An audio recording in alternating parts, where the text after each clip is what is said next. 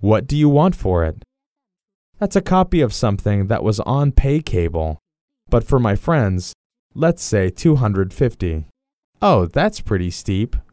Well, it's a limited edition. They only made 8,000 of these bad boys. Only 8,000?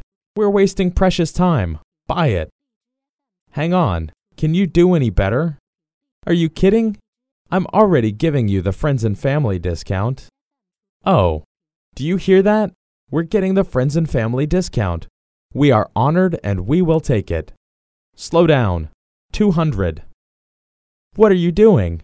250 is already the discounted price. Will you shut up?